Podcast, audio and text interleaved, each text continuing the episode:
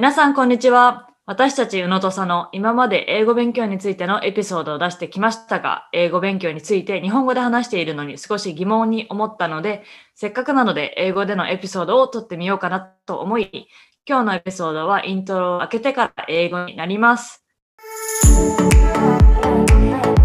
宇野と佐野がお送りするグローバル視点で考えようポッドキャスト、純ジャパ宇野派、カナダの語学学校、アメリカのコミカレ、4年生大学を卒業後、現在ボストンでスポーツテック系の会社に勤務中。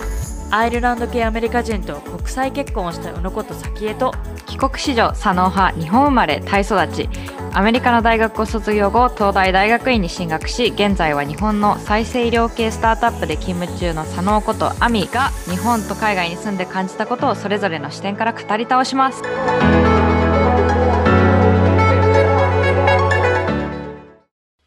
Everyone, this is our first English episode. I hope this can be a tool for your English study if you're currently studying English. And also those who are trying to maintain English while you live in non-English speaking country. Also, we have a non-Japanese speaking friends and listeners, so we hope you enjoy today's episode. So uh, we get to ask so many questions. How do you study English? As you know, I, I was born and raised in Japan, then moved to the States nine years ago. On the other hand, Ami was born and raised in Japan until 11 years old, then moved to Thailand, then went to college in the States. You may also think that we mastered English and not studying English anymore. That is not true. We'll dive in a couple questions about our English learning journey. Enjoy! So, uh, my first question to Ami is How long have you been living in Japan since you graduated from college? Oh my gosh, it's been like five years. Five years? Yeah, going into my sixth year in October or November of this year. So yeah. it's been a while. I remember that vividly when you first time moved to Japan. You're like, oh my god, is this like uh, like a reverse culture differences? Yeah. Culture shock. Right. And I still so, feel it like every now and then, even though I'm Japanese, I was born here and both my parents are Japanese um, my face and my name is completely Japanese, but so people do assume that I grew up here. But I think uh, living in foreign countries for so long that when I came back here and still now to this day, I do feel like some things are really shocking for me. Mm-hmm. So I don't know how long that'll last. Maybe it'll last as long as I stay here, but yeah, it's weird uh, experiencing these kind of reverse culture shocks in your home country? Mm-hmm. I think I feel the same uh, because I moved to the States nine years ago, and people probably assume that, oh, Saki became uh, American or like completely Americanized. Mm-hmm. And I thought that I was going to be that too, and that is not true either because I am Japanese and my roots is Japanese, and you know, I still feel that I'm a foreigner even though mm. I like immigrated. And I feel like that is the way I will feel forever. Right. And, and I'm kind of feeling that in my home country. Um so in the past in our Japanese episode, I've talked about how I've had some identity crisis in my lifetime. And I feel like me being Japanese, but not completely feeling Japanese, is one of the identity, well, crisis that I will be feeling for pretty much the rest of my life. So maybe that might change when I, if I move to a foreign country again, or it might not. But yeah. Okay. So, I mean, you live in Japan for five years. Mm-hmm. And do you feel your English isn't the same as when you used to live in the States or Thailand? Um, I think I've kept my English up. I mean, with my family, I mainly speak Japanese with both my parents. Uh, with my brother, I speak to him both in Japanese and English. So when we talk about something difficult, we often switch to English, and we just have a daily, you know, chat. We talk in Japanese. So I do have some people that I can speak English with even when I moved here. So I feel like my English skill hasn't diminished. Um, and recently at work, I have English speaking colleagues so that I have mm-hmm. to speak English, so, which is a good you know practice for me so right yeah i think i've kept my english up okay so yeah sounds like you have i think the colleague is a big because you have to work with that person every day right. which means you speak english every day and that is business english as well. Mm-hmm. but like your most uh, everyday life is in japanese Right. and the, or the media tv that you watch advertisement on the street and in trains and definitely you see english less than you used to hmm And so the good thing about living in the 21st century is that we have internet, right? So I didn't grow up watching TV, so I don't watch TV every day. I mean, um, I'm more watching YouTube or Netflix, so I'm exposed to more English contents than I would have been if I was, you know, living, I don't know, 10, 20 years ago. Mhm. So in that sense, I do still have quite a lot of exposure to English content, um, both in terms of like writing, so like reading news articles in English, as well as watching new English YouTube videos or Mhm. you know funny prank or comedy stand up. A lot of documentaries that I enjoy watching are mostly in English. So I think I am exposed to quite a lot of English even outside of work, and I try see. to maintain that. Noted. I think it, it could be the, the reverse way to the Japanese people who live in the, the English speaking countries and they still watch Japanese TV show, Netflix, and consume the Japanese contents and, and they are still complaining about, oh, my English isn't improving. So I think Right, right. that's like, that is the reason that they are not switching their like uh, input to English hmm yeah, I think the, the biggest takeaway that Ami said is if you try to maintain or studying English, you should keep consuming English content. Right. Amazing. Uh, so the next question is Do you still struggling English? So currently, I mean, I'm still learning. It's not like I stopped, right? There's more words to learn. A lot of my what I do is closely related to like medical English Mhm. terms and scientific English terms. So there obviously are quite a lot of words that I don't know the meanings of. So oftentimes I still have to look up in dictionary what those words mean. So there really is no ending, which is a good thing, but also a struggle because when you start learning English, you always think, okay, there's a goal. Once you start speaking English, you know, you reached your Mhm. goal. But is that's not it, right? The more you learn, the more you realize that there's more you can learn Yep, and exactly. bigger world out there that you Yeah. didn't know ex- ex- existed. So in that sense, I still, I, it's not a struggle per se, but I do Mm-hmm. still have to keep up and. So maintaining is one thing, and then also keep learning new words and new phrases, and you know, there's Mhm. idioms and new analogies that a lot of English Mhm. speaking people like to use. So You Yep. got to keep up with those, which is you know uh, kind of challenging to a certain extent. Right. That reminds me of so I'm a I was a business major. I didn't really study science, but I had to take some of the science classes when I was in college. Right. Then and I had no idea what the terminology is. It, it is so difficult, right? Like Mm. I don't I have no idea about like I, I don't even know. But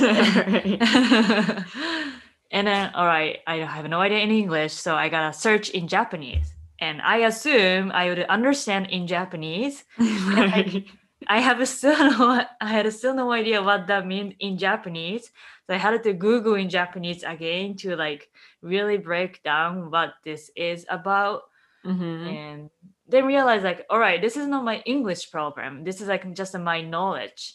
Right. Know, like it, it doesn't matter the language, it is a subject matter problem. Mm. And I still don't know when I watch like a very difficult uh, scientific movie it, it- when it comes to like a lawyer relating TV shows and these these uh, subjects are really difficult for me still. Yeah, I mean, I totally get that. And the thing for me is that I studied a lot of like the scientific specialized terms first in English, right? So kind of Mhm. like you, you know, I studied everything English. If I didn't know the word, I look up the definition in English and learned everything that I know in science in English. So coming back here and having to speak with some Japanese people about particular scientific topic, I do not have the vocabulary in Japanese because all of my vocabularies are, you know, registered in English. So I one of the struggle is that I would have to translate all the things, all the knowledge and all the words that I learned in English back into Japanese to have a conversation in Japanese. Dang.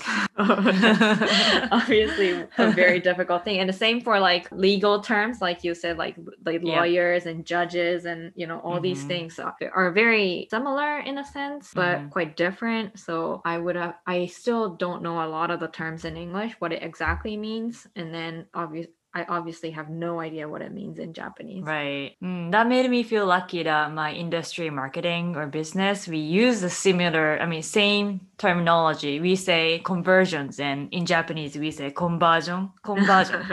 like it's it's literally the same. So I feel like I don't need to like uh, translate to Japanese Mm. to speak to my Japanese colleagues. So I think that's I feel lucky about it. Ah, right. Yeah. Well, it But differs my between uh, industries that you're in, right? Right. Yes, definitely. Uh, my struggle with English is still the pronunciation. It's it's not gonna get. I mean, maybe it's getting better, but, but the my my husband Jason, he always tell me like you're not saying right. Like what? you know, Mm. he gets not annoyed, but like he pointed out every time. Well, he doesn't anymore every single time, but it, it's a challenge for a lot of Japanese people. I was just so I started stu- studying English when I was 11, so it's not like I grew up speaking English, but I guess I used my ears to first learn English so that my pronunciation, I mean, I get mistaken for being a Californian because my English is so like Americanized. and that's probably because I grew up watching a lot of like Hollywood movies. but I don't think your English is Californian. Like, really? All right, that's a good Well, thing, I guess.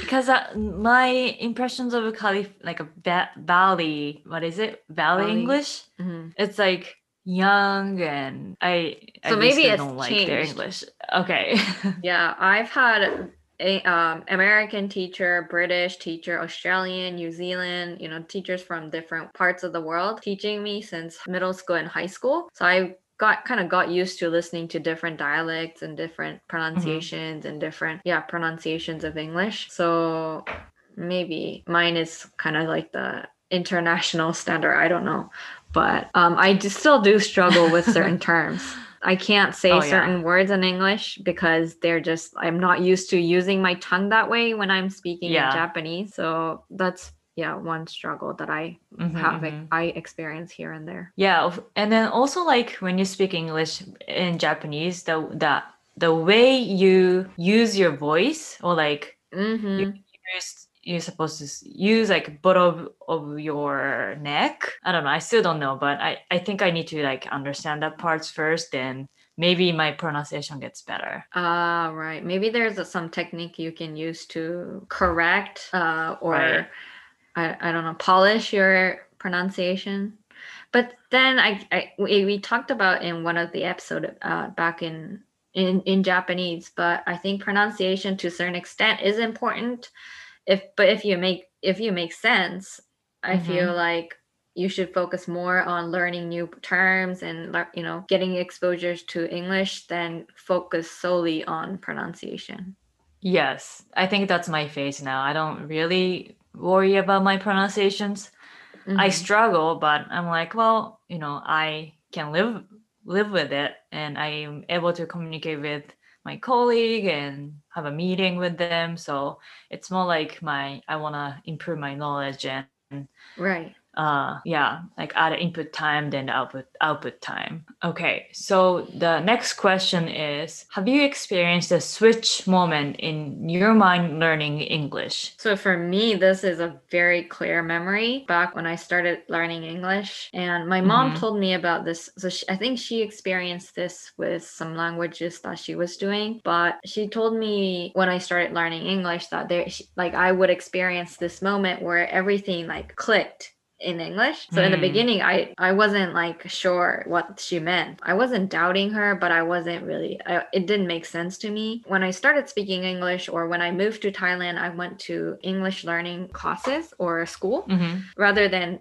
you know going straight into international school because I spoke no English. So at the Right. time, I was speaking or learning English maybe six seven hours every day, and one moment everything like clicked in my mind. So I had like all these small dots in my brain of like certain English words. And until then, I was thinking in Japanese and then translating every words into English and then I would speak it. But at Mhm. that moment, like all the dots connected and I almost heard the sound like of a switch what in my mind where I thought everything in English. So I was no Yeah. longer translating in my brain. Rather, I was everything I heard were registered in English, and then I would think about the response in English. Hmm, mm, wow. Do you I mean, have so like that? I don't remember. And I don't think so. So, like you're saying that you were thinking in Japanese, then translate to English, right? So, when I first time moved to the States, I was really trying hard to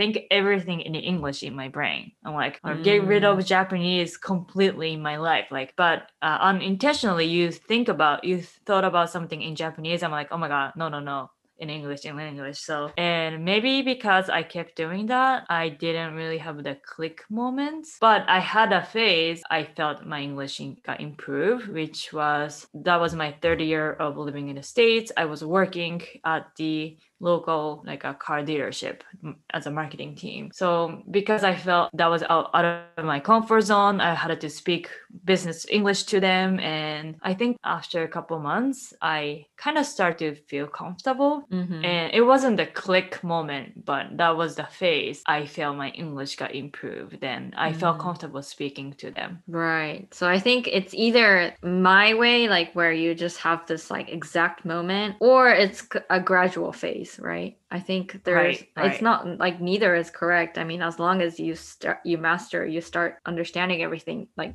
that's the goal. But yeah, I mean, I was, I had the moment. Very. That's vivid. amazing. Yeah. I want everyone like our listener to like let let us know if they had a switch moment or the gradual phase. I think Yeah. everyone's different. I think so. And I don't know if it's like age thing where like you start studying Mm. English if you're young like me, Right. then you have the click moment or if it's like i don't know so i want to know yeah if it's my thing or I, I'm, I'm sure people have experience so i, I think know. so. Yeah, I heard of it.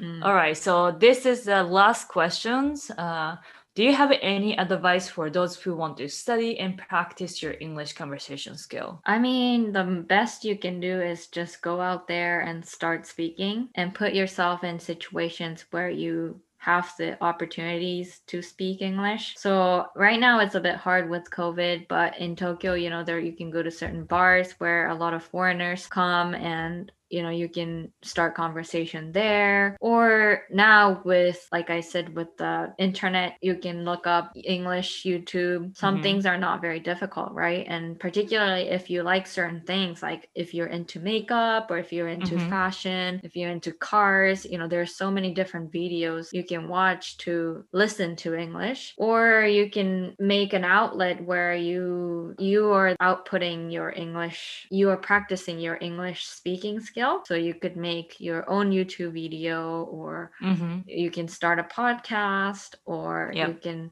write a blog in english there's so many different ways you can practice Yeah, I think you you made a good point about input and output. Mhm. So the input that everyone can do, like I, I really think that watching YouTube and Netflix are amazing. And you can plus put the subtitle. So what I did in the beginning of the English learning phase was I was listening to the English and then looking at the maybe Japanese subtitle first to understand what that mean is. Mhm. Then I watch again the English the English audio and the English subtitle. Right right. So like I can literally see read what they are talking about and like okay this is how kind of idiom they use the phrase they often use and and like you don't need to watch the very difficult the scientific TV show. You mm-hmm. just can watch I I literally start watching the Disney or yeah yeah. Because I know the story Mhm. and they they speak the very English uh they speak very basic English so it was really easy to understand for me so I recommend that doing that first then yeah you can escalate like if you want to improve your business English and that if that's like a marketing relating. You can watch the, the business relating YouTube or TV show movie and you can learn like actual the real English what they're using. And the output is yeah it is difficult like starting YouTube and podcast is a little bit hard to do but maybe like you can find there are many virtual worlds out there you can do like a virtual meetup meetup with someone you can look at the events that's happening outside of Japan so you get to speak English with someone so I think you can be a creative about how you output your English. And yeah, that is definitely the key. Yeah, and I don't think you you not don't necessarily need a counterpart. I think to practice your conversation skills. Like I used to do a lot of a thing called shower talk. It sounds Mhm. kind of inappropriate, but um, so essentially, when you're in a shower, you're by yourself, so you talk to yourself but out loud. So you you take shower at the end of the day, and then you talk to yourself like what you did in that day, and then what was something Yep. fun you did or something you learned in English, and then you would pretend to be somebody else listening to that talk and then respond in English. So you can have like a conversation with yourself out loud. Oh, Is a good practice Okay. way to practice English. I think this is like there was a TED talk about it of doing shower talk and it's actually Okay. helpful. I I used to do a lot of this shower talk in my um yeah, yeah. when I was I, studying. I think I did it more like a kind of like a journaling style, but i i spoke out loud. Like I went here and I met coffee with them. I did a, had a coffee with my friends. It was really fun. That kind of like a journaling sentence, but I tried yeah, to yeah. describe what was the days like. But Uh-huh. yours more like a conversational, right? Like you pretend to be a two persons. Yeah, so you would just be like, today I recorded podcast with Sakie or Saki, and then I would be somebody else like, oh, what did you guys talk about? and then I would say like, oh, we talked about learning English in English. So Yeah. you can you can have these kind of conversation, pretend conversations by yourself. Okay. Okay. Um, which is very effective when Yeah, learning yeah. English. And when if you don't have somebody else to speak to is a good Mm-hmm. starting point. Uh, but obviously finding somebody of uh, not it doesn't have to be a native speaker, but somebody who speaks English and who can Right. have a conversation with you definitely helps with improving your English. Mm-hmm. Yeah. And I said about the journaling. So you can literally write down what was your days Mm. like, like one, two, three sentences. It doesn't need to be whole one page. But if you keep doing that, like your vocabulary and your uh, English mind is improved. So I Mhm. highly recommend it. All right. Uh, so that was it. That was our first English episodes, and we don't really talk in English anymore in our like a casual private time. So Mhm. the, it's been a while for me to talk to Ami in English, and I hope you guys enjoy our episodes. はい、皆さん、本日のエピソードはいかがでしたか？初めての試みで英語でのエピソードを撮ってみましたが、英語勉強法についての tips を学べたらいいなと思います。また、英語でエピソードをしてほしいという方がいたら、コメントなどもお願いします。感想もお願いします。今回のエピソードに質問がある方は私たちに連絡をお願いします。メールアドレスは contact.unosono.gmail.com Facebook のうのとそのコミュニティへ参加をすることによって私たちと直接やり取りをしたりエピソードの裏話なども聞けるのでぜひ参加してください。もし共感する役に立ったと思う方は Apple のポッドキャストでレビューを書いてください今後触れてほしいトピックや感想などはショーノートのお便りボックスから送ってください宇野とさのの SNS やポッドキャストのフォローも忘れないでください。We'll see you next time. Bye!